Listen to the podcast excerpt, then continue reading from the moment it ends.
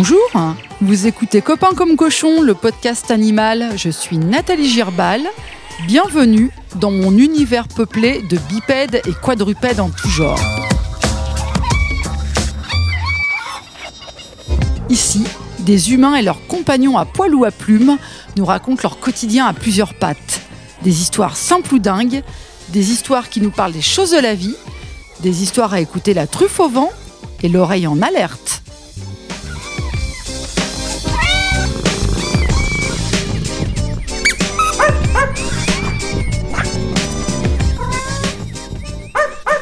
Mon invitée est une artiste aux multiples talents. D'abord danseuse, puis comédienne, autrice et metteur en scène.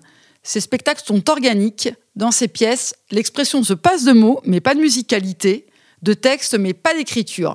C'est jouissif, intelligent, drôle et inventif. Chez elle comme chez l'animal, l'intention passe par le mouvement. Le travail du corps, omniprésent, nous ramène à notre part d'animalité. Mathilde Amé, bonjour. Bonjour. Bienvenue au micro de Copains comme cochon.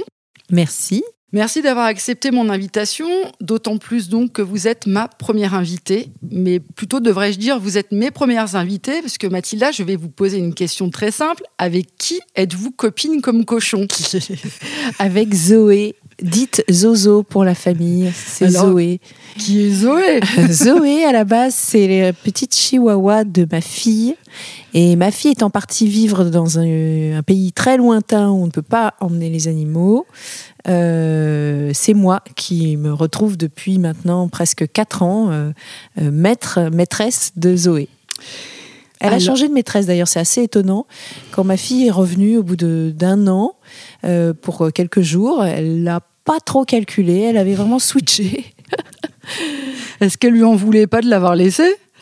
Bah, ma fille était vraiment euh, très très très triste. C'est vraiment à chaque fois qu'on se fait un FaceTime, euh, je montre Zoé, elle regarde oh non Zozo. enfin, c'est vraiment ça a été le drame de partir sans, sans elle. Mais euh, bon, une fois finalement, ça l'a presque rassurée de voir qu'elle avait vraiment complètement, elle m'avait adoptée finalement comme maîtresse. Alors Zoé, c'est pas forcément flagrant quand on la voit, j'espère qu'elle ne se vexera pas. Je te vois, Zoé, derrière la plante. C'est pas flagrant de se dire qu'elle descend du loup. Et pourtant. C'est pas évident, évident, non. Elle fait quand même. Euh, elle est, je crois, plus petite qu'un pigeon. C'est ça. Je pense. Hein. J'avais vu, vous faisiez côte à côte avec un pigeon. Je crois que le pigeon est plus, plus, plus haut. Elle est vraiment toute petite. Ses pattes sont à peu près euh, l'épaisseur d'un doigt. Voilà, pour celles et ceux qui nous écoutent, en effet, j'ai Zoé devant les yeux qui est en train de se demander pourquoi on parle d'elle. Et donc, cette petite chihuahua qui a 11 ans, donc cette petite mémère, cette vieille dame, cette vieille dame à qui on doit le respect parce qu'au bout du compte, Zoé, tu as 77 ans. Oh la vache est en effet toute petite, toute mignonne. Et Mathilda, j'aimerais que vous me présentiez un petit peu plus Zoé, vous me parliez de sa personnalité, de son caractère. C'est vraiment une petite personne déguisée en chien. Enfin, je veux dire, euh, elle a une personnalité exceptionnelle, complètement unique. D'abord, par rapport aux autres chihuahuas, c'est un chien qui n'a jamais aboyé de sa vie entière. Donc, euh, ça mérite d'être noté. C'est quand même étonnant. Euh, elle fait des petits gloussements quand elle réclame quelque chose, euh, des petits sons qui ont, que je peux essayer d'imiter, qui font. Et là, on est au max du bruit qu'elle fait. ensuite, c'est une chienne qui d'une douceur mais infinie. Je pourrais la résumer euh, 1,5 kg de peur et de, et de dépendance. De peur Peur et dépendance, oui, on dirait un titre d'Amélie Nothomb, on dirait un bouquin. Peur et dépendance, ouais. Peur et dépendance, mais avec euh, une douceur, une expressivité, un regard. C'est un chien qui, qui fixe les yeux, qui regarde dans les yeux. Vous l'avez remarqué, je pense, en mhm. arrivant. Et alors, elle a une particularité, c'est que elle, sa peur dans la vie, sa terreur absolue, c'est le sol glissant.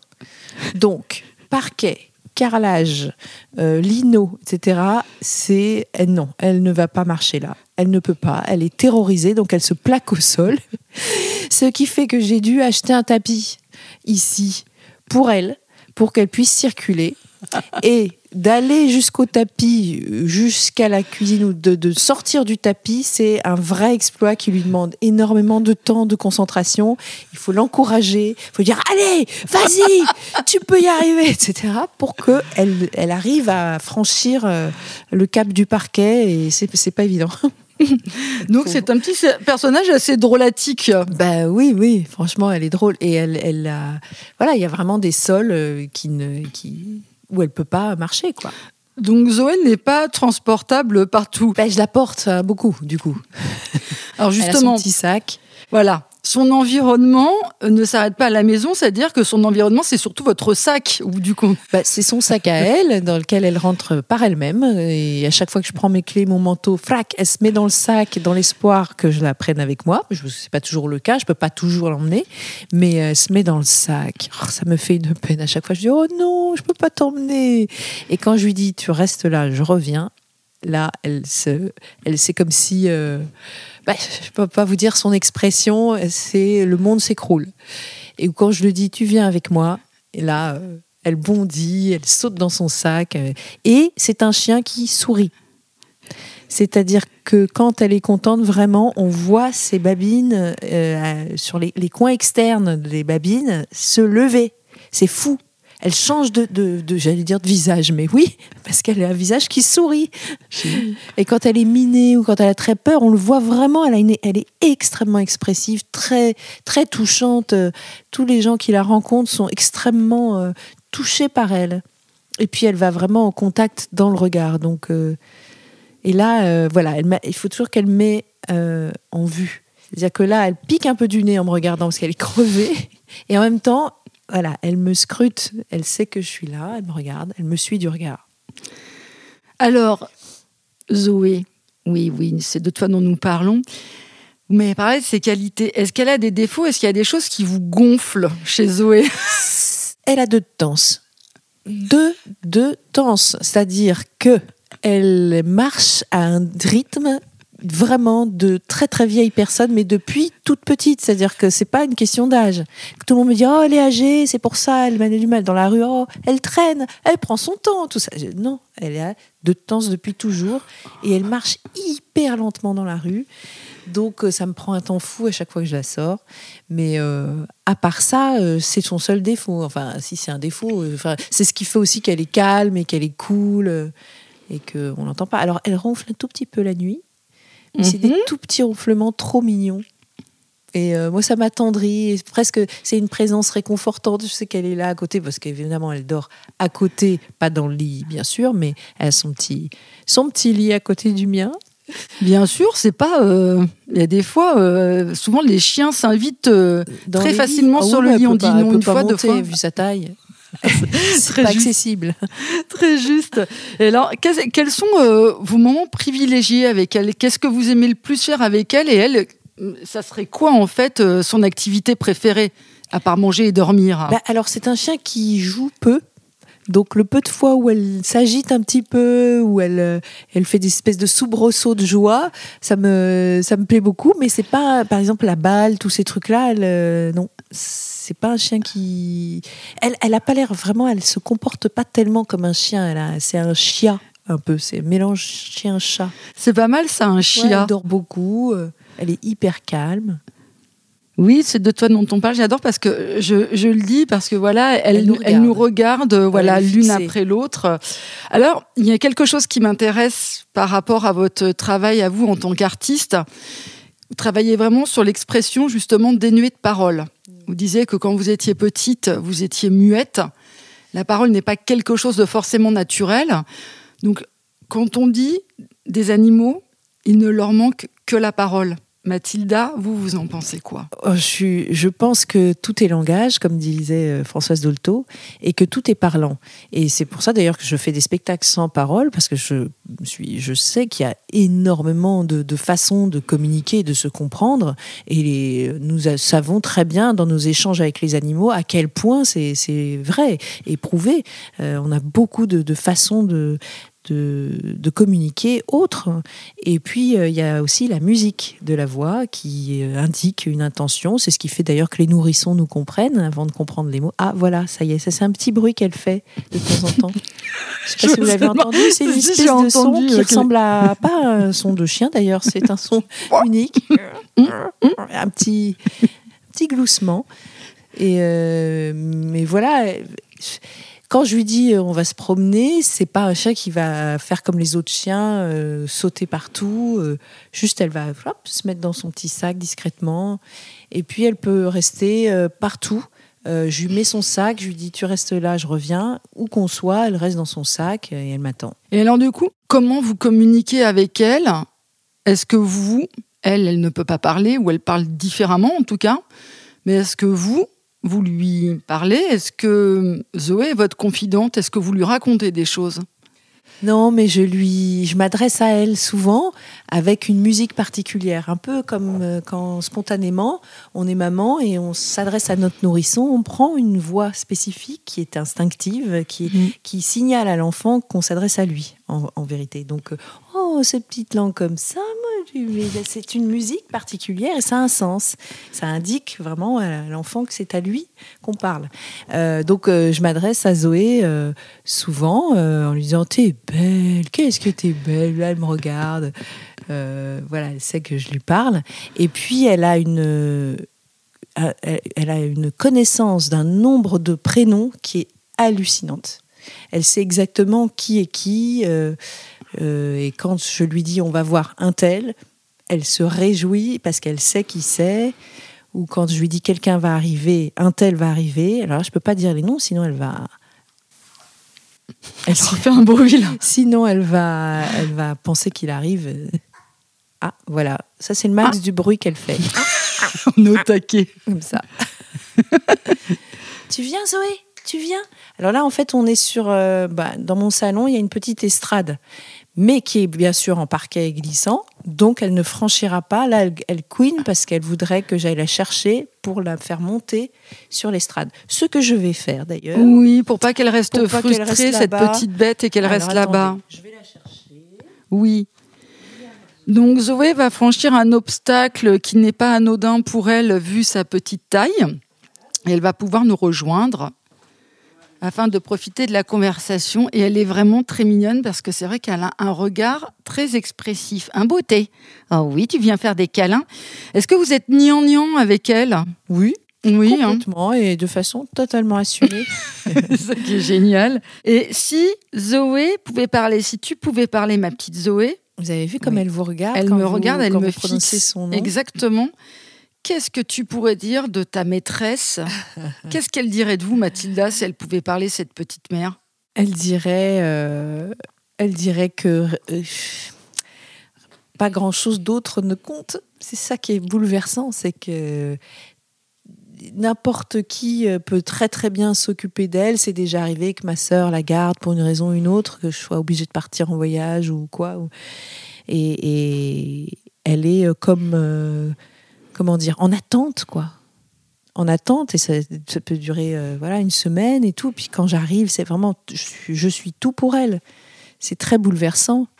Et cette, euh, cette attente, quand je rentre, euh, qu'elle est restée à la maison quelques heures et que je rentre, je, vois sa, sa joie, son soulagement. C'est très bouleversant.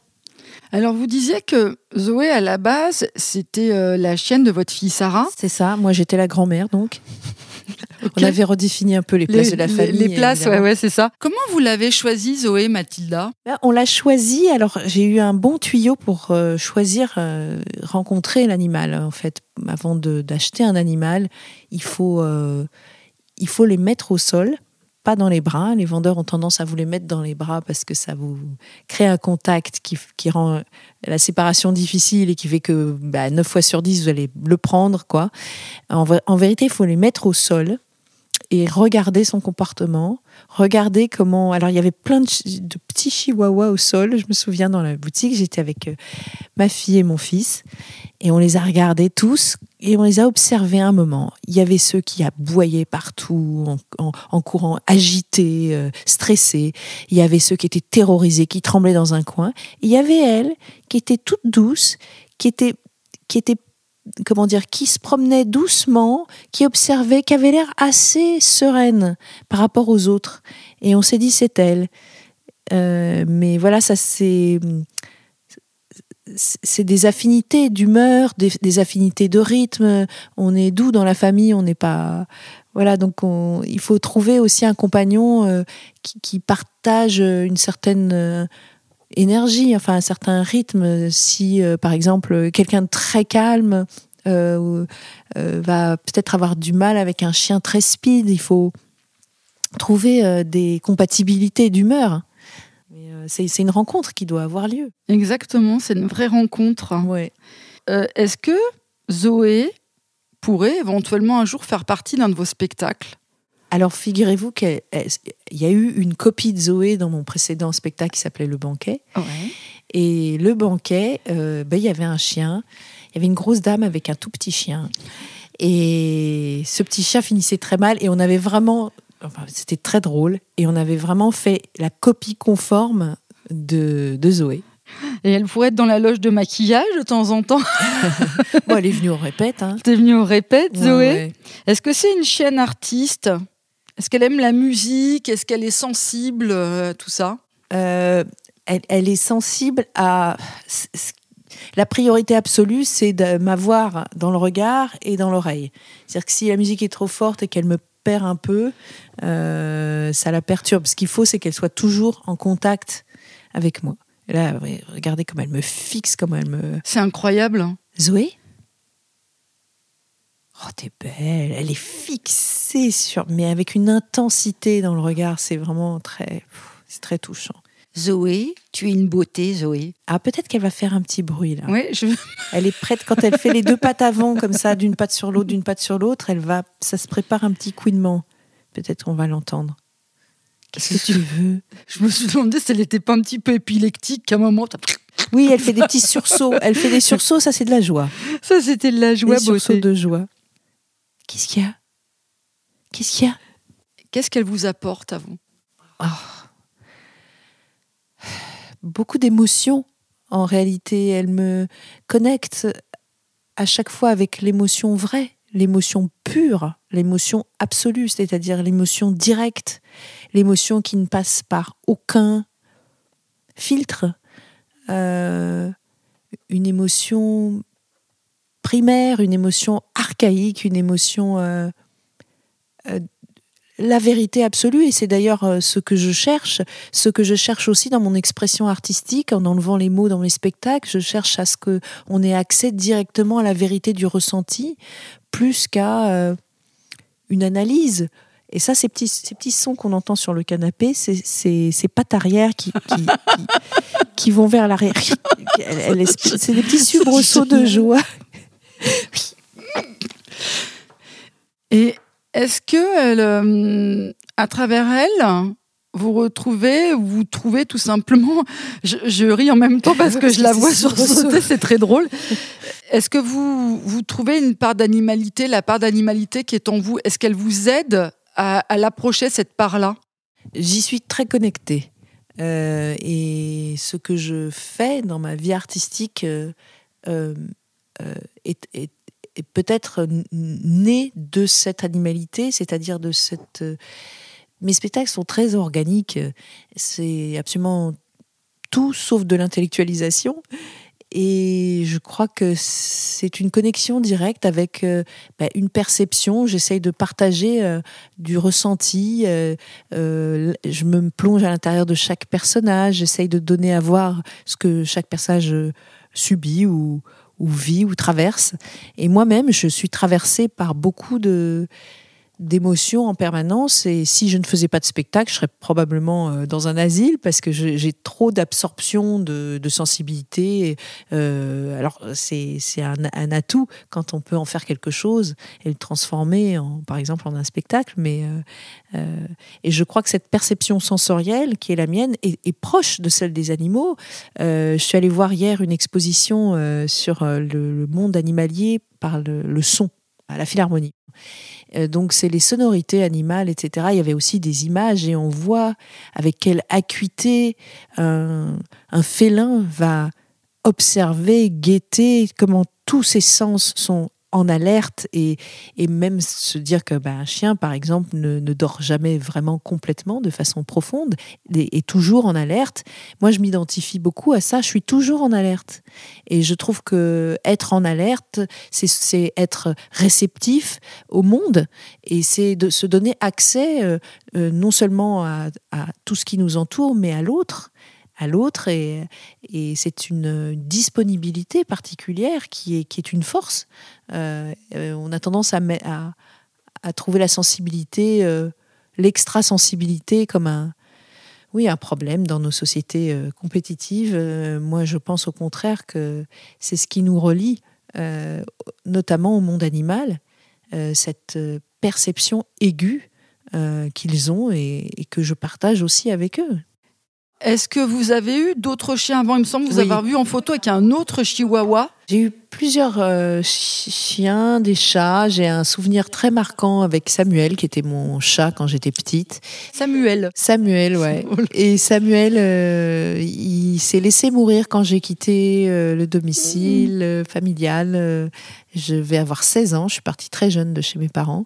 Et il s'est laissé mourir de faim. Euh, ça a été très triste et comme je partais à l'étranger, tout ça, j'ai pas pu euh, m'en occuper. Et ensuite, il y a eu euh, Mister, qui était un Shih Tzu.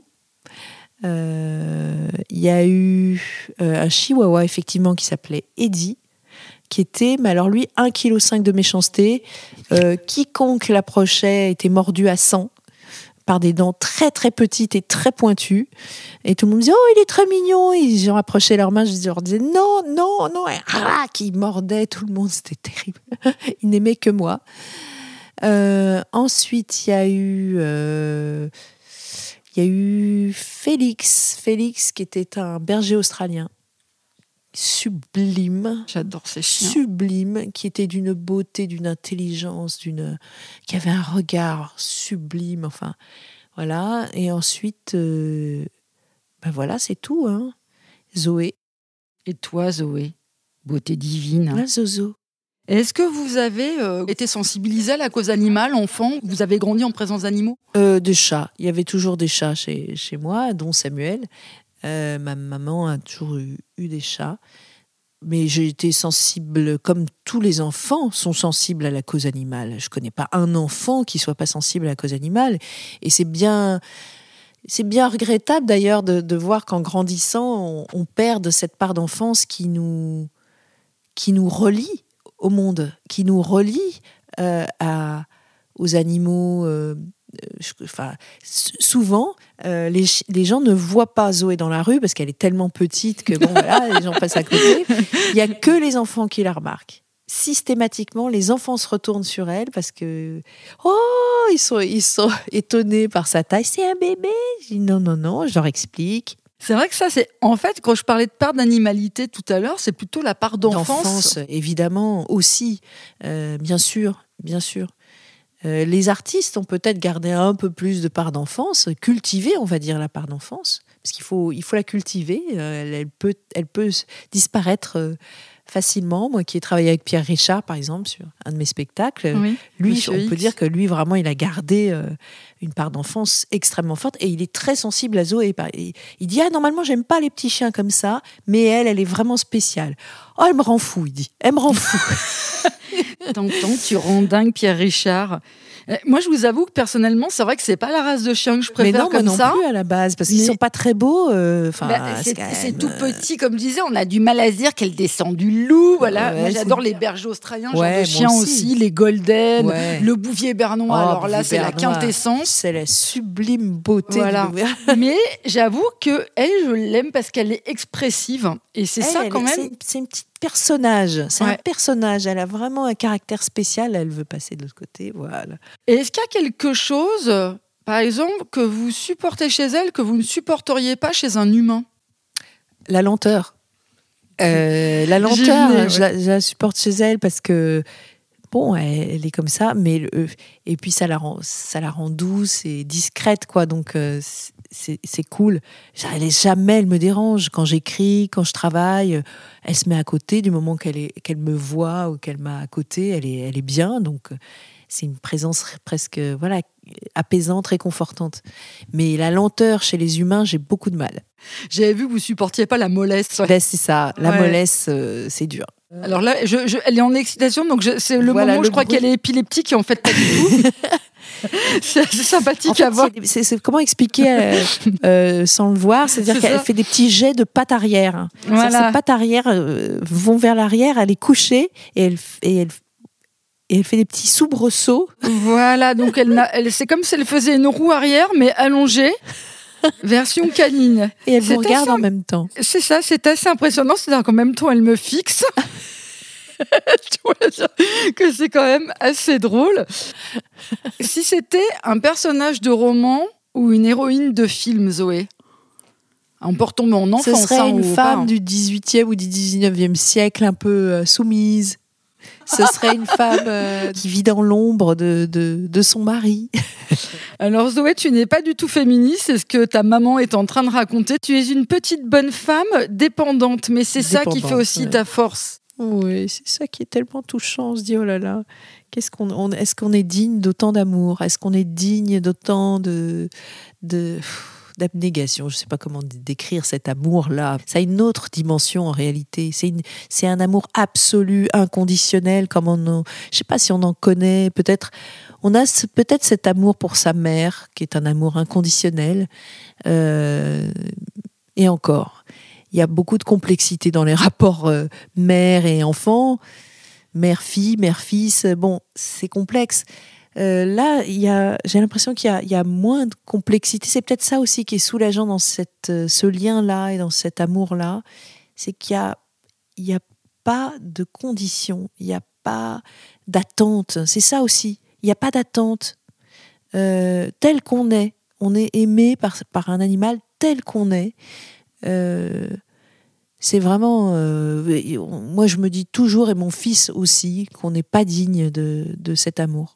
Mm, j'en suis assez persuadée aussi. Et est-ce que vous imaginez votre vie sans elle? Euh, J'y pense parce que je me dis qu'elle n'est pas éternelle et qu'elle est déjà âgée. Et ça me fend le cœur et je me dis que ce sera un vide terrible. Et d'ailleurs, quand elle va, euh, là j'ai eu un problème, j'ai eu une grosse entorse, euh, donc je pouvais plus descendre les escaliers pour la sortir. Ma sœur l'a gardée deux semaines, ce qui est énorme. C'est la première fois que j'étais deux semaines sans elle. Et, je me réveillais, elle n'était pas là, je me couchais, je lui faisais pas sa petite caresse pour lui dire bonne nuit. Ça, c'était une présence euh, forte, une présence qui irradie au-delà de c'est une présence, euh, oui, c'est beaucoup de réconfort, beaucoup de. Elle m'a vraiment manqué. Il y avait un grand vide. Cette petite animal, tout petit, avec qui, qui est capable de donner autant d'amour, c'est. Ouais. Est-ce qu'elle supporterait, la petite Zoé, la présence euh, d'un frère ou d'une sœur? pas du tout. On a déjà fait l'expérience de d'autres chiens qui, qui sont venus ici et vraiment, euh, elle n'est pas du tout sociable. elle a elle attaque les, autres chiens. C'est-à-dire qu'elle euh, n'a aucune conscience de sa taille. Et donc, euh, il peut y avoir un énorme. Il y a des, des pits ici à Saint-Ouen, euh, des gros chiens qui, qui feraient une mini bouchée d'ailes. et elle va les attaquer si jamais ils vont vers elle. Quoi. Mais ils, ils, comprennent. Alors, ça aussi, langage non verbal, elle fait juste deux secondes et les chiens reculent. Vous êtes en train de me dire qu'elle est susceptible d'impressionner des chiens? Mais les chiens savent qu'elle n'est pas approchable. C'est incroyable. C'est quand même génial. Parce, qu'elle voit le signal, elle dit non. Ce qu'on rappelle quand même, donc Zoé, plus petite qu'un pigeon. Voilà. Elle fait un ouais, elle, fait, elle tient dans une main, quoi. Et donc, mais madame sait ce qu'elle veut. Elle n'est pas si soumise que ça. Est-ce qu'elle vous aide à vivre, Zoé? Ah oui. Clairement, elle m'aide à, sa joie euh, de me retrouver, par exemple, est une chose qui, quand on rentre, euh, par exemple, d'une soirée, euh, je sais pas, ou d'une répétition qui a été laborieuse, une journée difficile, ou, parce que monter les spectacles que je monte, c'est complexe, c'est énormément de travail, et parfois il y a des difficultés qui semblent insurmontables, et je rentre ici, je me dis, oh là là, est-ce que je vais y arriver? Il y a le doute quand on est artiste aussi qui est omniprésent, et puis on ouvre la porte, puis elle est là, tout en joie, et tout s'efface franchement, tout s'efface. Elle est là, elle me regarde, oh, elle est trop contente. Et du coup, moi aussi, oh, Zozo, c'est des retrouvailles, la joie des retrouvailles. Si on pouvait tous se retrouver avec autant de joie, ce serait cool. Et pourquoi un, prénom euh, d'humain? On fait de l'anthropomorphisme. Déjà, bon voilà, ma fille, on est gnangnan, etc. Pourquoi un prénom d'humain? Je sais plus. Euh, je crois que c'était l'année des Z et je crois que Sarah, donc puisque c'est ma fille qui l'a, qui l'a, euh, c'était son, c'était un cadeau d'anniversaire. Donc c'est elle qui a choisi Zoé. Et je trouve ça joli, court. Ça sonne bien aussi pour pour l'oreille d'un chien, je pense. Alors, qu'est-ce que votre relation à Zoé, elle dit de vous? Elle dit ma considération pour l'animal en général. Euh, je suis absolument mais outrée en permanence pour le traitement barbare qu'on inflige aux animaux, notamment sur euh, les réseaux de grande distribution et l'élevage intensif, qui est une honte absolue, absolue. Et je ne peux même pas euh, euh, regardez les vidéos. Heureusement qu'il y a ces associations euh, L214 et, et, autres qui permettent de mettre à jour des pratiques inhumaines, barbares, dignes du, du, des pires époques du Moyen Âge. Enfin, je, ne sais même pas comment décrire ce, ce, cette barbarie absolue. Donc, euh, c'est en train de, changer. Euh, les, la nouvelle génération, en une génération, et c'est assez rapide. Moi, je suis euh, très heureuse de constater ça. Mes enfants ne mangent absolument pas de viande. C'est inadmissible. La façon dont on assassine, avec quelle cruauté on tue les animaux, avec quelle cruauté et quelle sauvagerie on, les entasse dans des cages insalubres, on les on les torture. C'est pour moi, euh, voilà. Donc, euh, je, je pense que c'est ces gens, il y, a tout et son contraire, quoi. Il y a toujours euh, ces gens merveilleux qui montent des associations, qui dénoncent, ces lanceurs d'alerte qui nous, qui nous, qui mettent à jour ces pratiques inadmissibles et qui sont merveilleux, qui sont humains. Et puis il y a les autres pour qui euh, qui, ont, qui se sont déconnectés de leur propre humanité euh, pour euh, ne plus être choqués par ces pratiques. Le mot de la fin.